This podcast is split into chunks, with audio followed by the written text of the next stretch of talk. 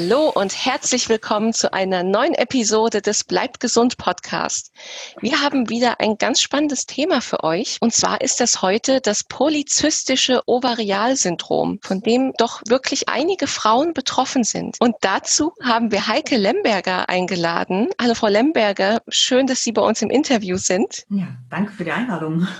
Sehr gerne. Und ja, Frau Lemberger ist Diplom-Ökotrophologin, hat aber auch schon jahrelange Erfahrung in dem Bereich Bereich. Polizistisches Ovarialsyndrom berät schon seit vielen Jahren Frauen im Zentrum der Endokrinologie, Frauen, die vielleicht einen unerfüllten Kinderwunsch haben oder eine Insulinresistenz. Das hängt ja auch alles irgendwie zusammen mit dem PCO-Syndrom und genau darüber werden wir heute sprechen. Und vielleicht für diejenigen, ich meine, es werden vielleicht einige einschalten, die betroffen sind, denen der Begriff schon etwas sagt.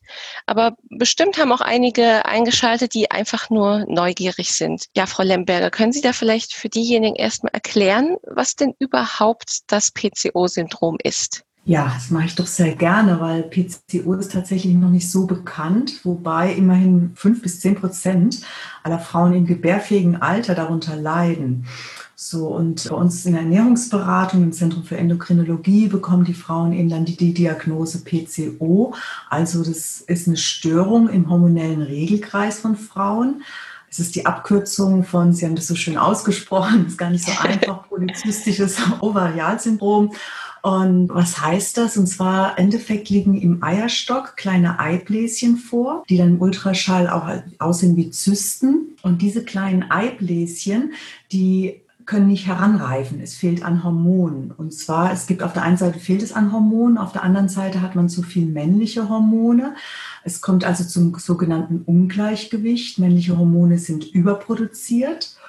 Und ähm, das ist auch der Grund, warum die betroffenen Frauen häufig eben dann auch eine männliche Körperbehaarung aufweisen oder eher auch eine männliche Statur auch mit sich bringt. So. Mhm. Und äh, daran kann man unter anderem auch erkennen, dass da vielleicht Probleme im Hormonhaushalt vorliegen. Mhm.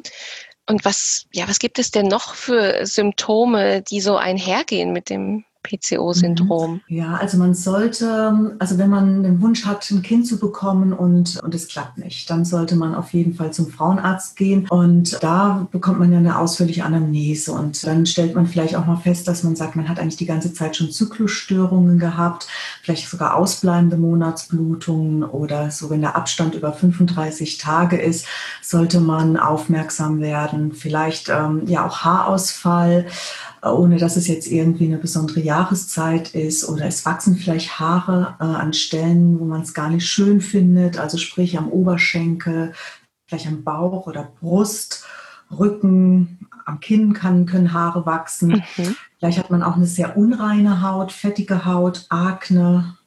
Es gibt sogar dunkle Hautverfärbungen, die an Hals und Nacken oder auch wieder am, am Brust vorkommen können. Ja, es können sogar ganz andere Erkrankungen sein, wie Diabetes, auch Depressionen und dann halt eben auch nochmal, wenn man stark übergewichtig ist. Das äh, sind auch nochmal Symptome, die mit PCO einhergehen. Mhm. Also doch also wirklich unterschiedliche Ausprägungen. Ja, und auch mhm. eine ganze Menge und vieles davon auch sehr unangenehm. Aber das mhm. heißt, nicht jedes Symptom muss bei jedem vorkommen. Es können das schon stimmt, genau, genau. Es reichen schon ein, zwei Symptome aus und müssen jetzt nicht äh, alles auf einmal sein. Es ist halt eben häufig so, dass die Frauen übergewichtig sind, aber es gibt eben auch Normalgewichtige, die mhm. eben auch davon betroffen sind. Äh, auch hier können diese Probleme auftreten. Die haben vielleicht dann aber eher eine fettige Haut oder oder Haarausfall und äh, wissen nicht, woher es kommt. Mhm. Und was vermutet man, welche Ursachen hinter PCO stecken? Ist das etwas, was genetisch bedingt ist oder kann auch die Art des Lebensstils die Entstehung mhm. zumindest begünstigen? Ja, sowohl als auch. Generell ist es jetzt noch nicht geklärt, wie die Krankheit entsteht. Also sicher ist man schon, dass die Gene auch mitentscheiden. Es sind eher Frauen betroffen, deren Mütter auch PCO-Syndrom hatten oder Väter, die hormonell bedingt früh eine Klatze bekommen haben. Also diese Frauen sind eher betroffen. Mhm. Es gibt aber halt eben auch ganz deutlich auch einen Zusammenhang zwischen Körpergewicht und PCO. Also immerhin sind von vier Betroffenen drei übergewichtig und dann auch eben stärker übergewichtig.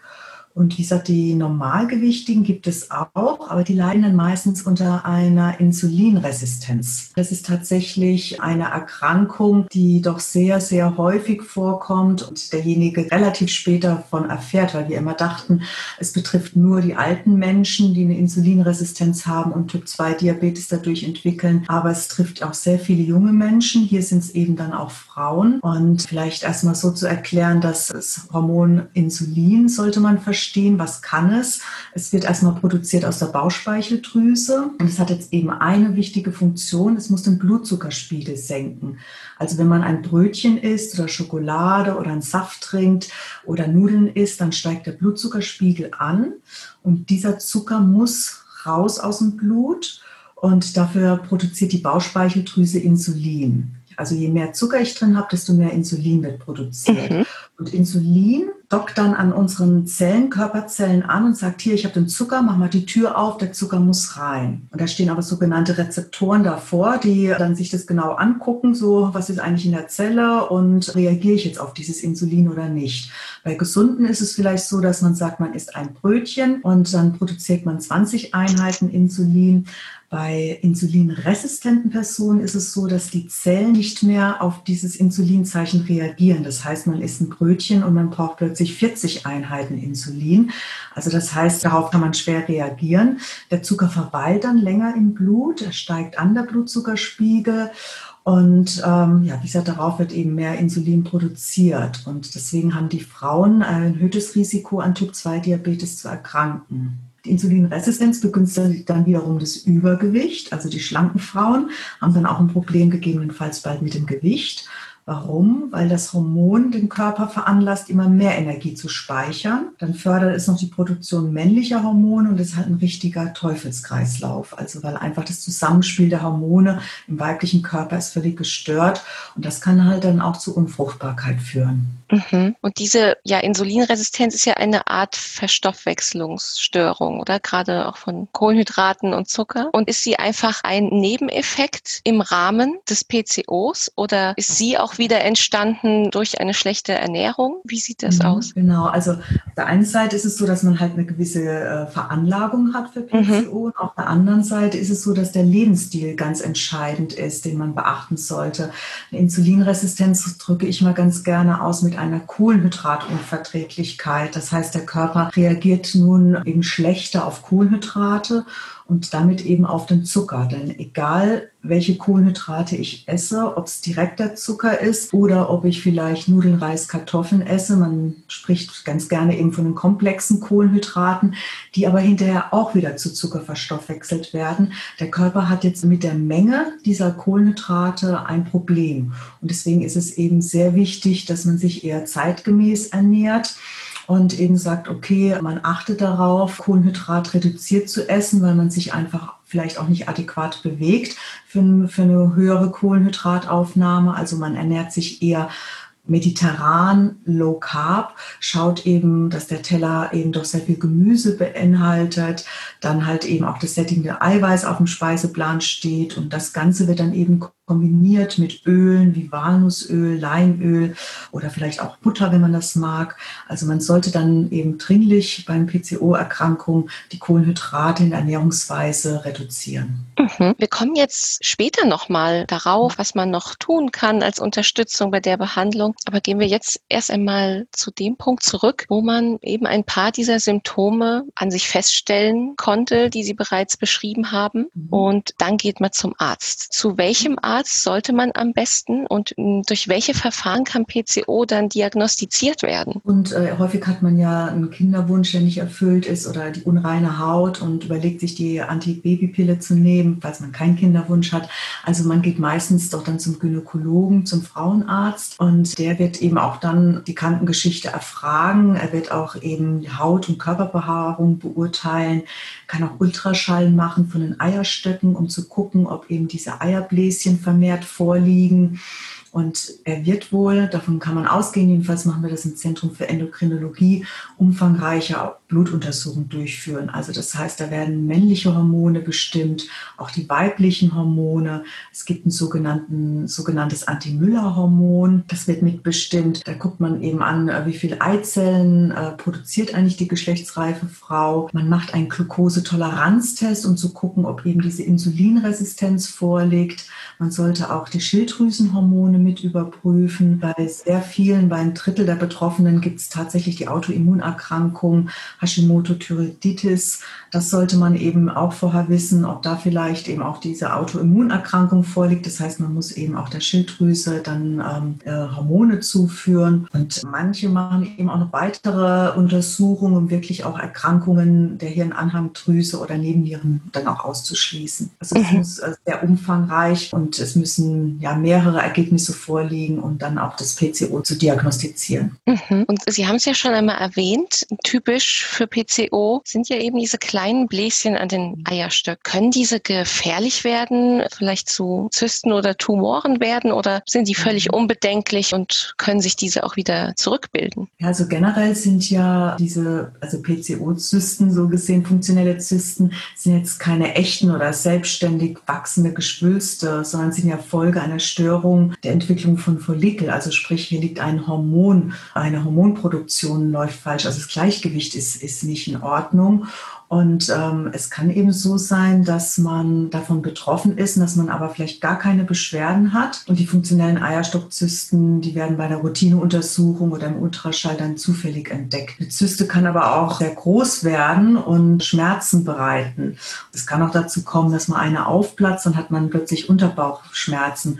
Aber meistens ist es so, dass eben, also immerhin bei 80 Prozent der funktionellen Eierstockzysten bilden sie sich dann auch wieder zurück nach zwei, drei Zyklen. Und diese Zurückbildung kann man auf jeden Fall mit einer Hormontherapie unterstützen. Mhm. Aber es ist nicht gesagt, dass sich jetzt diese komplett wieder zurückbilden. Nein, also das nicht komplett nicht, aber man kann eben gucken, dass das dass sozusagen der Eisprung erfolgt. Da wirkt man dann eben hormonell darauf ein, dass das dann auch passiert und dass die Frauen dann auch schwanger werden können.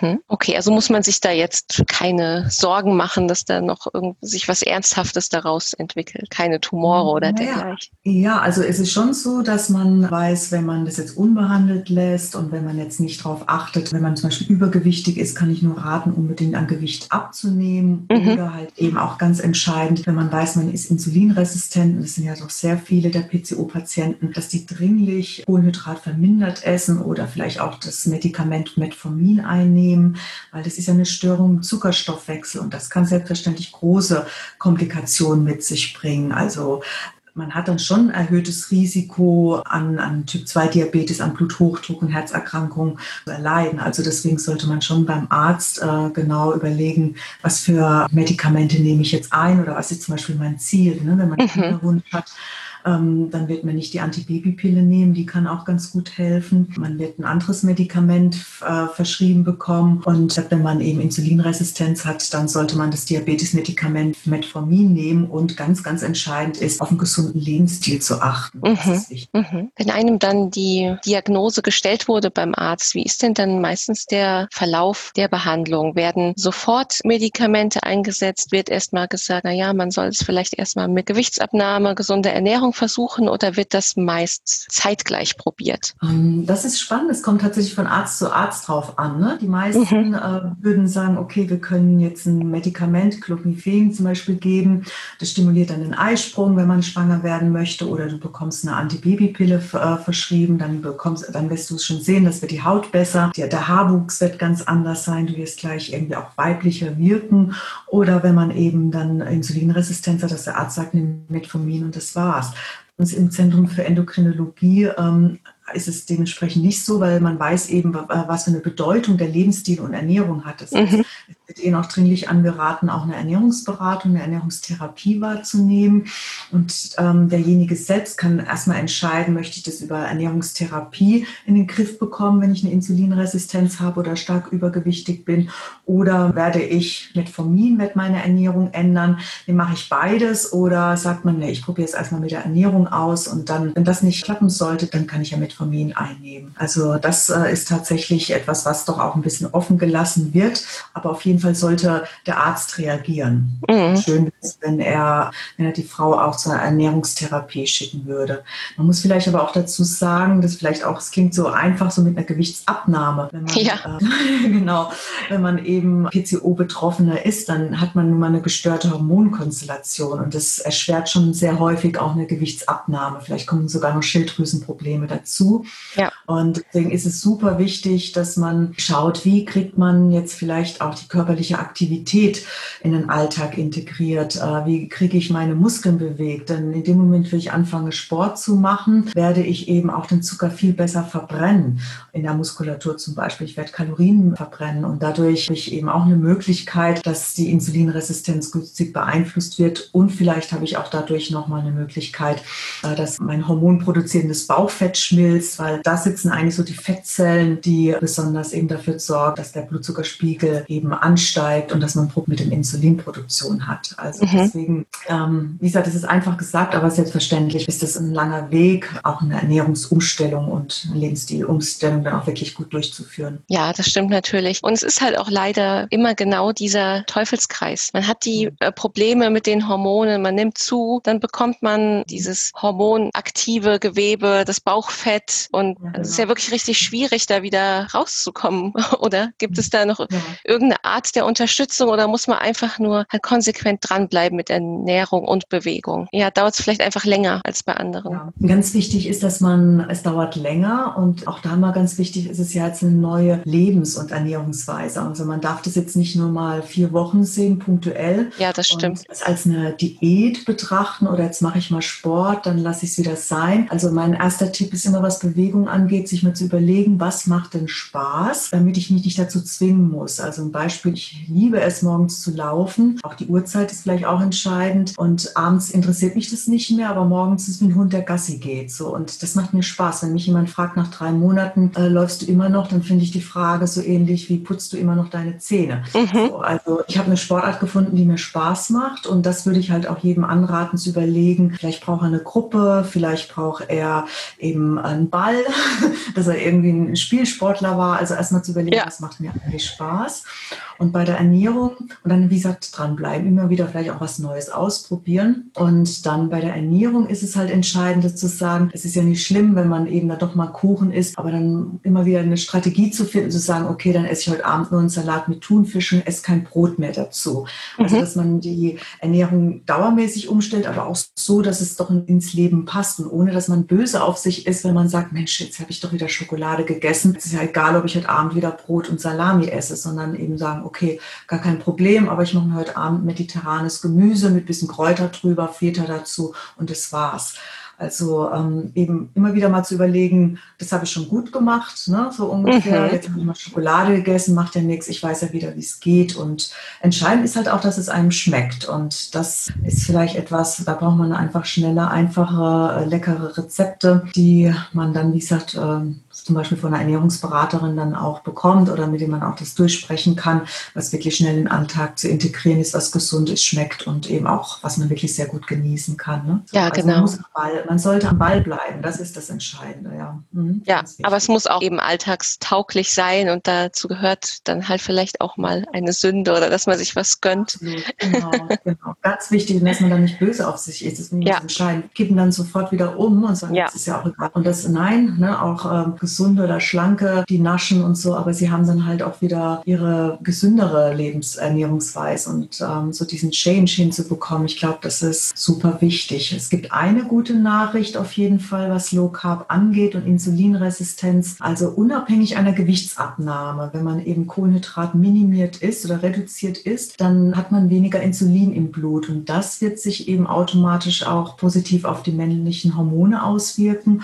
und das wirkt sich dann auch wieder auf die Eibläschen aus. Also sprich, ob man abnimmt oder nicht, kann mit einer Kohlenhydratreduktion eben doch sehr viel erreichen. Wie gesagt, auch ohne Gewichtsabnahme. Mit mhm. Gewichtsabnahme ist es immer intensiver und nochmal besser. Mhm. Aber wenn man es eben wirklich irgendwie nicht schafft, dann sollte man lieber zu viel Kalorien mit Nüssen und Käse aufnehmen, als jetzt vielleicht dann doch mit irgendwie Vollkornbrot und irgendwelchen Vollkornkeksen. Mhm. Aber das ist doch auch ja spannend zu wissen, aber auch irgendwie schön zu hören. Das heißt, man muss sich mit der Insulinresistenz nicht einfach abgeben, sondern man kann was mhm. dagegen tun. Und diese kann sich wieder zurückbilden. Mhm, genau, wenn man es rechtzeitig entdeckt, hat man eine Möglichkeit, wie man so schön sagt, auch in eine Remission zu gehen. Also dass man das wirklich selbst in der Hand hat. Also es ist anders als zum Beispiel eine Erdbeerallergie, die hat man dann und darf keine Erdbeeren mehr essen. Ja. Es, so, es geht nicht darum, dass man keine Kohlenhydrate isst, sondern dass man halt reduzierter die Kohlenhydrate aufnimmt, dass man sich dem vielleicht einfach bewusst ist, dass man teilweise Kohlenhydrate isst, ohne dass man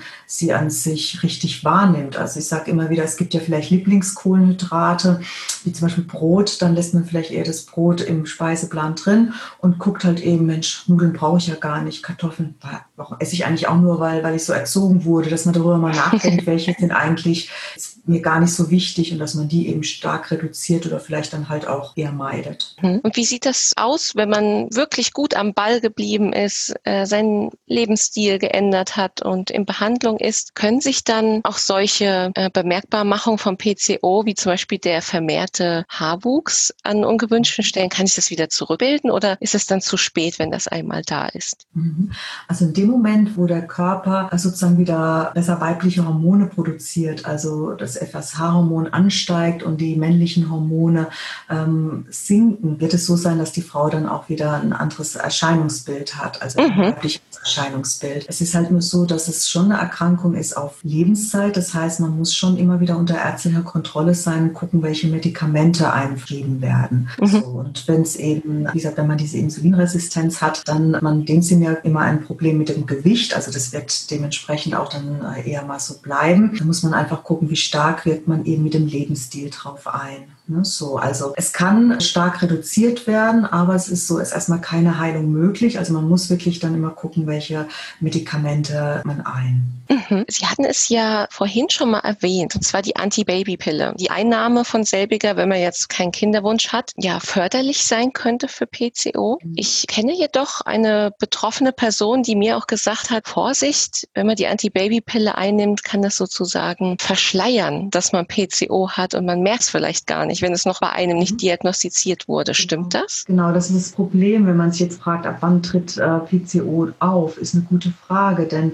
nach der Pubertät, wenn das junge Mädchen dann irgendwie Akne bekommt, fettige Haut, oder ihr Rhythmus, ihr Zyklus auch nicht so richtig sich einstellt, da wird man ja vielleicht erstmal gar nicht an PCO denken. So, und was macht sie? Es wird vom Frauenarzt erstmal eine Antibabypille ähm, empfohlen und ist auch förderlich. Es stimuliert ja dann auch die Ausschüttung von, F, äh, von follikelstimulierendes Hormon. Es hemmt die Bildung der männlichen Hormone. Man wusste aber vielleicht noch gar nicht, dass sie zu viel davon produziert. Und ja, die fettige Haut geht weg, die Akne geht weg, die Hautprobleme, ne, wird erstmal alles besser werden in der Tat. Art. Also das Mädchen hat eigentlich ein ganz anderes Problem. Man gibt ihr die Pille und meistens fällt ja auch das PCO-Syndrom erst dann auf, wenn die Frau versucht, schwanger zu werden, das mhm. die Pille abzusetzen und dann eben zu sagen, okay, jetzt gibt es eben diese Zyklusprobleme. Man denkt am Anfang, das ist eine Umstellung, weil man die Pille gesetzt hat. Spätestens dann erfährt man allerdings, ne, wenn man dann zum Arzt geht, dass man eben PCO hat und durch die Pille das vorher gar nicht wusste, wahrgenommen hat.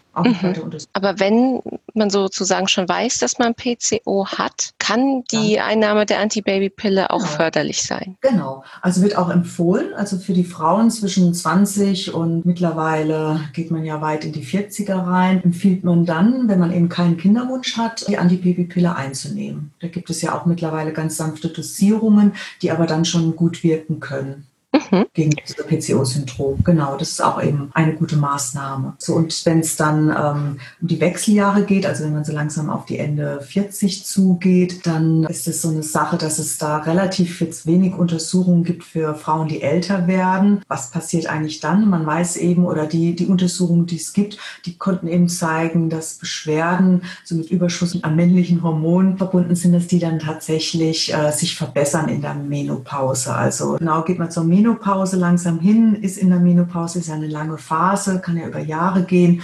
Da gesagt, verbessern sich häufig die Symptome bezogen jetzt, wenn es um die männlichen Hormone geht, also um den Haarwuchs geht. Und nach den Wechseljahren, dann weiß man sogar, dass die Beschwerden ganz deutlich zurückgehen. Auch mal ein Vorteil, dass man älter ist.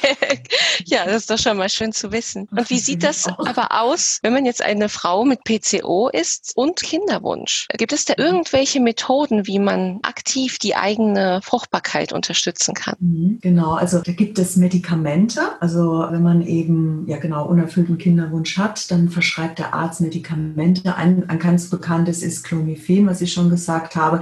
Die stimuliert sozusagen den Eisprung. Und das Eibläschen ne, sozusagen springt und ordnet das Ganze sozusagen neu. Also das gerne verschrieben und scheint auch einen ganz guten Erfolg zu haben. Wenn man, wie gesagt, gleichzeitig allerdings noch die Insulinresistenz hat, gibt man gleichzeitig auch gerne noch Metformin. Die beiden zusammen, weil bei Metformin sieht so aus, dass die Zelle ja besser den Zucker aufnimmt. Das heißt, die Frauen nehmen natürlich auch gerne mal zwei, drei Kilo erstmal ab in den ersten Phasen.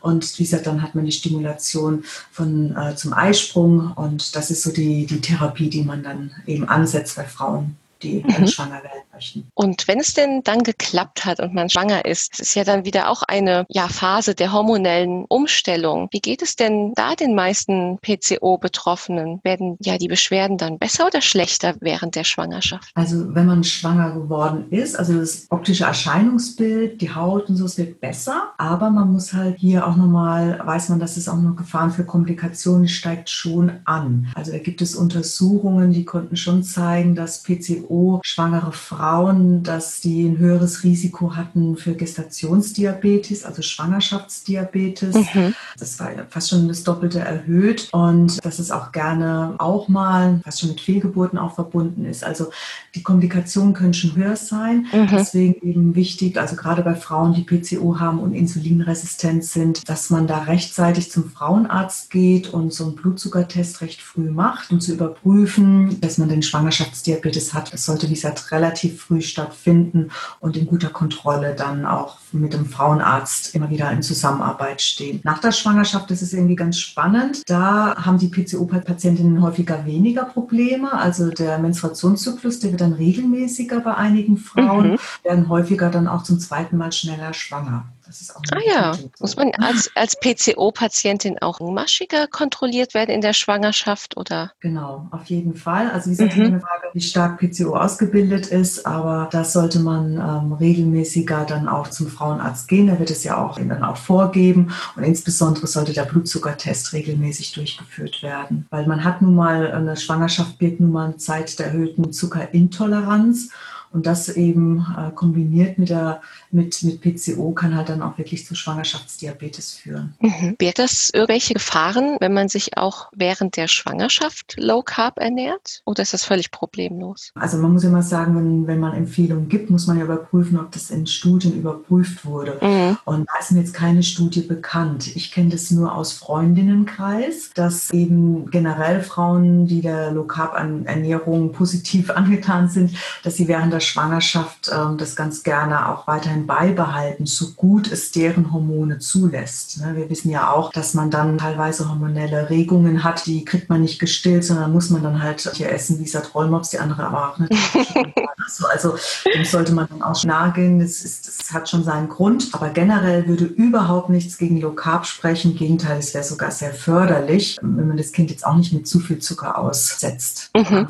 Wir haben halt nun mal nicht mehr den sportlichen Alltag, dass wir die Kohlenhydrate und somit auch den Zucker äh, verbrennen. Und häufig haben wir halt auch nicht mehr diese Muskulatur, was der Körper braucht, schmeißt er raus. Also sprich, schaut man heute auf die Straße und sieht man ja schon eher Menschen, die jetzt nicht unbedingt muskeldefiniert sind. Mhm. Also, Deswegen ähm, dem Kind würde ich versuchen, auch weniger Kohlenhydrate zu geben.